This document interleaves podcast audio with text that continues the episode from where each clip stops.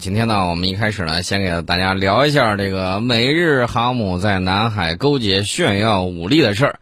这个大概呢是在十月底的时候，十月二十五号啊，美日两国的这个航母呢在南海进行了联合演习。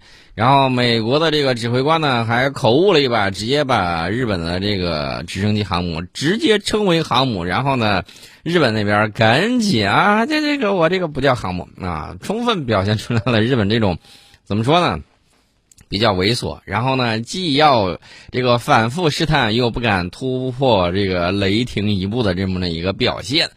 那这种情况呢，我只能这么讲啊，这个日本不知道到底是怎么想的啊，这个又是到了赌国运的时候吗，还是怎么着啊？这个美国媒体呢添油加醋啊，说这是最新部署的美国航母首次在南海与日本舰艇的这种联合行动啊，出动的是美国的卡尔文森号航母战斗群和日本出云级航母加贺号在南海开展行动。我觉得像什么出云呐、加贺呀这种，都在二战里头已经。呃，嗝屁着凉大海棠的这种舰艇名字重新又命名于这个新舰艇之上，我就觉得有点不祥之兆啊！你想一想，都一个，呃，用咱们这个词儿叫什么“借尸还魂”的这么一个行为，你觉得会怎么着？李代桃僵吗？还是怎么样？不清楚啊。反正呢，美国航母战斗群和日本的这个加号航母进行了舰载机飞行、海空战术协同以及海上打击等一系列的这种演习。日本的这个出云级呢，原本是小型直升机航母，经过改进之后呢，可以起降 F 三十五 B 舰载战斗机。首舰出云号和二号舰加贺号都将进行升级改进。那么这个卡尔文森号航母战斗群呢，上一次出现在南海是九月，哎，我就不知道那一次是不是它的这个潜艇撞了那一回，到底是什么样的这个情况，咱也不敢说，咱也不敢问啊，这个。美国最近倒是有有意思啊，说康涅狄格号，我撞了未知的一座海底山脉啊，这个 什么意思呀？这个是真撞了还是假撞了？如果是真撞了，为什么拖延了一个月才公布这样的消息？如果不是，到底是什么样的情况？美国媒体也很惊讶啊，直接从美军最新公开的照片里面捕捉到这艘潜艇的最新画面，认为这是康涅狄格号在出事之后的首张官方照片。美国媒体呢，当然了，人家会打一系列的这种舆论战，认为潜艇的尾壳没有受损，这个艇身上搭起了一些黑色结构，但是潜艇尤其是水线以下的这个主动声呐阵列的原罩是否损坏，不得而知。我们也看了这个卫星图啊，它那个顶上有不明真相的这种颜色，呃，咱也不敢说，咱也不敢问，到底美国航母呃不是美国航母，美国航母打击群的水下打击部队就是这个潜艇，它是撞上了哥斯拉了还是怎么回事呢？咱也不清楚啊。那么我们可以看这个照片呢，是美国海军发布的。然后这个是海军部长，美国海军部长啊，这个托罗到访关岛，然后这个画面背景里面呢就出现了康涅狄格号潜艇，它大概是什么样姿势嘛？你看那个照片，大腹翩翩穿着西装，然后呢站在码头上，呃，然后他的这个左手边站的是一位美国海军的这么一个，也也不知道是士兵啊还是什么，我没太看清他这个军衔啊，戴着口罩，然后呢。挥着左手，这个左手的正下方正好是康涅狄格号那个照片，露出了冰山一角。呃，我觉得啊，这个撞山的这种可能性，你说有没有？有。但是你说他现在，呃，这么遮遮掩掩、支支吾吾了这么一个多月，到底是为什么？我觉得可能不仅仅是撞山那么简单吧。那因为大家也都看到了。照片里面啊，大家也看到，呃，潜艇停手的这个情况是存在疑问的，包括水线以下的这个主动声呐阵列的这个原罩，啊，有一些线缆搭载在这个潜艇尾壳之上。哎，另外我要说一下啊，根据卫星图像显示，这个美国的那个啊，德特里克堡里面好像是进行了大规模的改造。换句话说，就是你现在真想去查它这个线索，估计你也查不到了，啊，反正是建筑物进行了大改造，呃，至于为什么在现在匆匆忙忙的对这个东西进行了改造，那大家可想而知，里面到底是不是隐藏着什么样的这个秘密？都用了几十年了，突然就给大拆大建，大家可以想象一下，里面到底有什么？也许这个问题只能留给将来的历史学家才能够弄明白。至于说这个康涅狄格号潜艇的这个损失呢，评估仍然在进行当中。呃，会不会大概率的这个海狼级攻击型核潜艇康涅狄格号就此报废呢，还是怎么着呢？哎，大家再看看吧啊！究竟你是要执行什么样的任务？这一次到底撞上了啥？为啥会撞上？是否造成了核泄漏？是否给海洋环境带来核污染？美国作为当事方，有责任有义务详细的说明事件的相关情况。回应地区国家和国际社会的这种关切和疑虑，啊，这个很重要。这是美国的这个核潜艇。至于说它这个呃撞还是没撞，反正给出了这么一个说法。我觉得，如果说是撞山的话，只能说明它正在南海侦察，啊，这只是可能性的一种啊。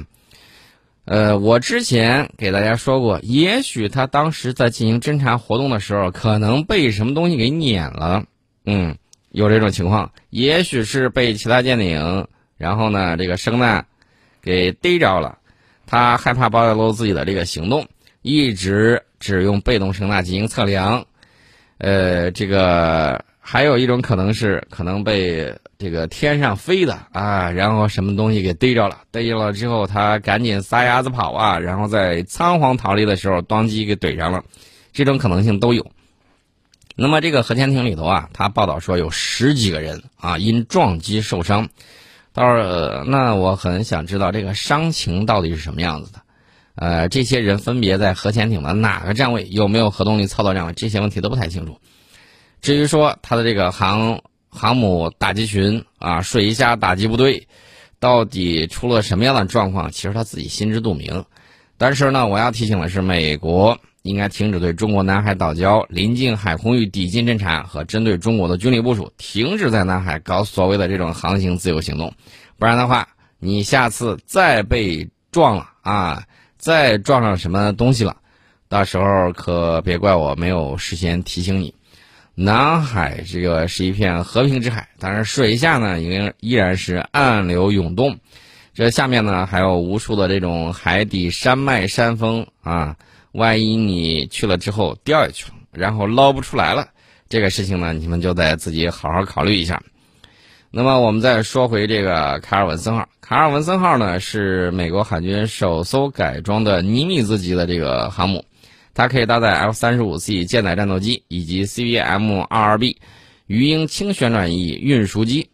美国国防部下属网站呢，在十月二十六号的时候公布了卡尔文森号航母的最新动态。他当时在这个南海海域进行舰载机起降训练，出动了包括 F 三十五 C 和 FA 十八 EF 超级大黄蜂舰载战斗机。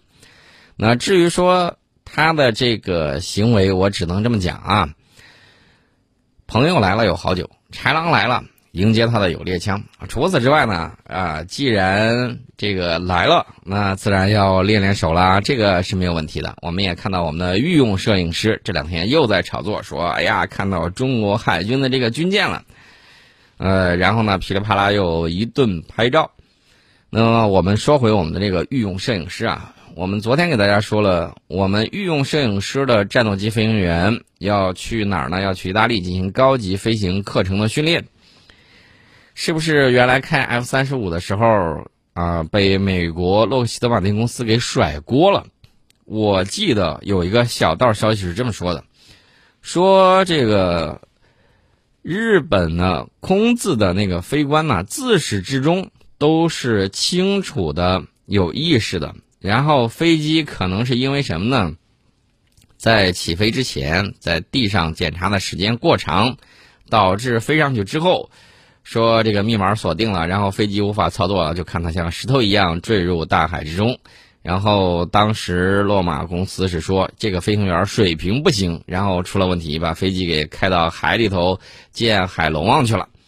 不知道借到宝贝没有？反正这个 F 三十五就这么着了。然后呢，美国和日本当时还煞有介事的，啊，派出了军舰进行打捞，说防止有其他国家的舰艇把这个珍贵的 F 三十五给捞出来啊，一系列骚操作云云，这个咱就不说了。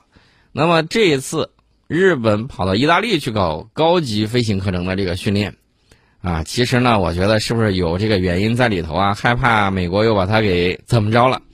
所以说呢，这次直接跑到意大利去。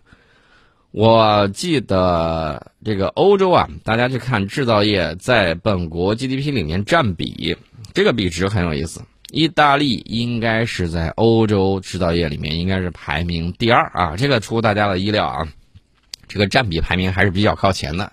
意大利呢，虽然这个仗打的不太行，大家看一战、二战啊都明白。但是呢，这个东西造的还是比较不错的，而且它有一大堆的这个制造业的这种名牌啊，比如说它的这个奢侈品行业啊，包括有一些这个超级跑车啊什么之类的，意大利造还是比较出名的。这是一方面，另外一方面呢，就是意大利在一些火控系统啊或者其他方面呢，还是有自己的这个独到之处的。那么，根据意大利空军和日本航空自卫队高层签署的这个协议，日本飞行员去意大利呢，会接受第四阶段的高级课程训练，这是相关的这种训练。那么，这个呃，你既然来了，肯定给你安排的有相应的这个地点，安排到了意大利南部的加拉蒂纳空军基地。明年的时候，被转移到意大利的这个萨丁岛。德西莫马努空军基地的专用设施里面进行相应的训练。那么日本飞行员呢，将和来自德国的飞行员一起参训。哎，大家把这三个国家弄起来，你可以想一下，二战的时候是不是也他仨凑了一堆儿啊？只是巧合了而已啊。顺便说一下。德日意三国飞行员要在意大利参加第四阶段的高级飞行训练啊！当然了，还有其他国家，比如说卡塔尔的飞行员啊，这个意大利空军司令阿尔贝托罗素呢也说了，这个意大利和日本飞行员有很多共同点，因为两国空军部队都在使用 F 三十五战斗机和 KC 七六七加油机，呃，然后呢，这个培训学员的这个数量呢。呃，意大利认为，哎，这个也能挣一些小钱钱。另外呢，我现在把这个训练空域给扩大了，呃，每一年训练的这个人数呢，能从四十人飙升到八十人啊，增加一倍。那么他们具体是怎么训练呢？他们先驾驶这个 T 三四六 A 喷气式教练机进行训练，来模拟一下这个五代机的这个效果。然后具体是否上机实训，我估计大概率有可能。啊，但是宝贵的这个 F 三十五的飞行小时就这么给耗费掉了，我觉得也是有一些浪费的啊。到底是在这个教练机上飞多长时间，怎么模拟，这就是他们的事情。昨天的时候呢，我们还给大家提到了韩国和美国在进行联合空中演习啊，双方出动了一百多架战机，这个数量是相当的庞大。为什么这么讲呢？一百多架战机，大家可能概念不太深啊。在二战的时候，你起飞一一百多架飞机，一般情况下也就是啊，两边出动这么这个一个中小规模的这么一个机群。那么到了现代，尤其是喷气式战斗机的这个时代，你出动一百多架，这基本上可以看成一次战役型、空中战役型的这么一个架势了。那么他们是什么时候要开始进行这个演习呢？十一月五号。也就是说，两天之后以非公开形式举行联合空中军演。那么，韩国空军呢出动的是 F 十五 K 和 KF 幺六战斗机，美军出动 F 十六战机。那么，这个双方加起来这个战机呢就一百多架。韩国和美国每年十二月都会举行大规模的联合空中演习，叫“警戒王牌”。但是从韩朝啊这个朝美开启对话的二零一八年起，该空演被战斗准备态势综合演习给取代了。两国军方呢此前没有对外公布此次演习的日程，演习呢比较低调。但是大家也都知道，越低调越是非公开，越是不披露演习的细节，说明他们在做一些准备啊。这个大家也要看到，这个美国人担心什么，大家也都知道，担心半岛的局势，担心这个东亚地区的这种剧烈的这种变化，啊，这是美国人担心的问题。当然了，前几天我们也看到了美国人自己说了个事儿啊，说什么事儿呢？说我本来想要抵近侦察中国卫星，结果呢，这个中国卫星迅速来了一个凌波微步啊，这个然后呢，他跟二师兄学了一招，什么呢？倒打一耙，说这个本来是他抵近监视搞偷窥的啊，然后咱们的卫星啊能力很强，迅速机动躲避啊，踏着凌波微步在这个天空之中呢，然后呢进行了躲闪，然后美国媒体倒打一耙说的是呀。你这个太空站能力很强啊！就这么在我眼前给我弄了一下，把我的小心肝吓得扑通扑通扑通扑通的，啊！这是这个美国媒体的这么倒打一耙。那么具体是什么情况呢？我想相应的有很多朋友啊也都看了。我们最重最先进的这个通信卫星，时间二十号被美国太空监视卫星美国二七幺号这个卫星呢平行靠近，而中国卫星却迅速移走。这个态势大家可以看一看啊，这个网上有相应的这个动图模拟那个效果，大家可以看得很清楚。说呀，原来我们的卫星有这么样的这个能力啊！我们看到这个美国这个太空追踪机构商业空间运行中心空间态势感知部门负责人杰姆库帕的这个说法啊，他说，呃，当时我们正在跟着。然后呢，开这个说中国人开始进行校准工作，而且是非常非常微小的动作，这很困难。然后呢，这个美国媒体还进一步炒作说，中国在2018年发射了这个 TJS 三型的通信技术验证卫星，啊，这个也被美国认为具有反太空能力。啊，其实呢，我们现在经常跟大家聊的一句话是什么呢？就是说。咱们国家的这个，啊，包括这些科研机构啊，包括高校啊，如果说他的实力怎么验证，那得看美国啊。如果说制裁你这些理工科院校了，说明你有实力；如果你没有上榜，美国人认为你不具备威胁。所以说，得到美国的这种实力认证，才是衡量一个高校啊出人才、出水平的这么一个标准。另外呢，我还是要给大家说一下。美国人这种啊行为呢，就是让我们间接的知道了我们国家高科技啊在太空领域的发展还是有相当两把刷子的啊，并不是像有些人膝盖生根啊，然后呢什么都是这个美国的好啊什么之类的，就这种，这种呢咱们只能说，哎呀，这属于什么呢？古坟级的这种公知的这种手法，现在有一些呢就比较隐蔽。比如说有一些搞科普的啊，网上我们也都看到了，属于什么呢？属于这个三句真话里头加一句屎，然后呢，他把这个东西弄给你。平时的时候一本正经的搞科普，然后里头呢总加一点让你感觉不舒服的地方，这就是人家在舆论战方面的高明之处啊。九句真话里面掺杂着一句假话。这是他的这种方法，然后呢，惯用移花接木、偷梁换柱等等手法，比如说这个照片给你 P 个图啊什么之类的。哦，顺便说一下，这两天我看到美元顶上又印了有字儿啊，这个大家又应该很熟悉这种说呃这种手法。印的字儿大概是说拜登总统，然后让他的如何如何什么之类的啊，这个大家也都看到了。呃，这种美钞顶上印字儿，当然了，都是小额面钞，这个大家也不用担心，舍不得花大钱。估计这里头不知道被截留了有多少套。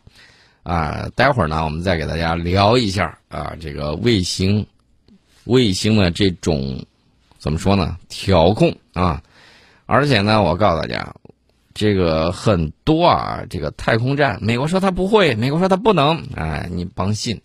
我昨天节目里面也给已经给大家说了，在上个世纪六七十年代的时候，这两家就已经开始了这个太空卫星站的这种研究以及实验，而且呢，有些已经比较成熟了。这是给大家讲到的这个事情啊。我们先进一下广告，广告之后跟大家接着聊。